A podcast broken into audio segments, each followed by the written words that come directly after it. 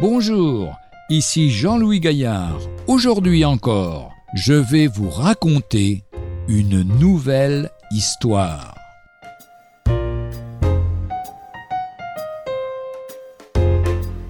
Le rempart de neige. En janvier 1814, à l'approche de l'armée russe, la population des duchés de Salwich-Holstein en Allemagne vécurent dans la terreur. Les troupes ennemies faisaient de grands ravages sur leur passage. Une femme qui aimait Dieu pria instamment que sa maison soit épargnée et, avant d'aller se coucher, elle chanta le fameux cantique de Luther. C'est un rempart que notre Dieu, une retraite sûre, notre délivrance en tout lieu, notre invincible armure. Son fils avait entendu la prière et cria Maman, il ne faut pas demander l'impossible.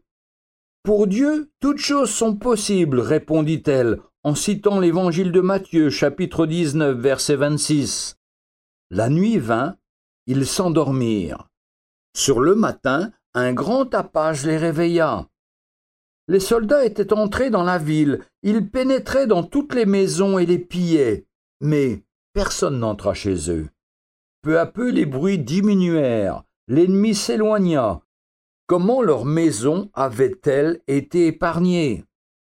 Eh bien, une neige épaisse était tombée la nuit, et poussée par le vent du nord, elle s'était entassée devant la porte, la cachant entièrement. Dieu leur avait envoyé un rempart de neige. Quelle reconnaissance monta dans leur cœur vers celui qui campe autour de ceux qui le craignent et les arrache au danger nous dit le psaume 34 au verset 8. Écoutez aussi ce que dit Naum dans le chapitre 1 verset 7. L'Éternel est bon, il est un refuge au jour de la détresse, il connaît ceux qui se confient en lui. Ou encore Ésaïe dans le chapitre 26 versets 1 à 3. Il nous a donné le salut pour muraille et pour rempart. Tu assures la paix, la paix parce qu'il se confie en toi. Confions-nous en lui et nous ne serons jamais déçus.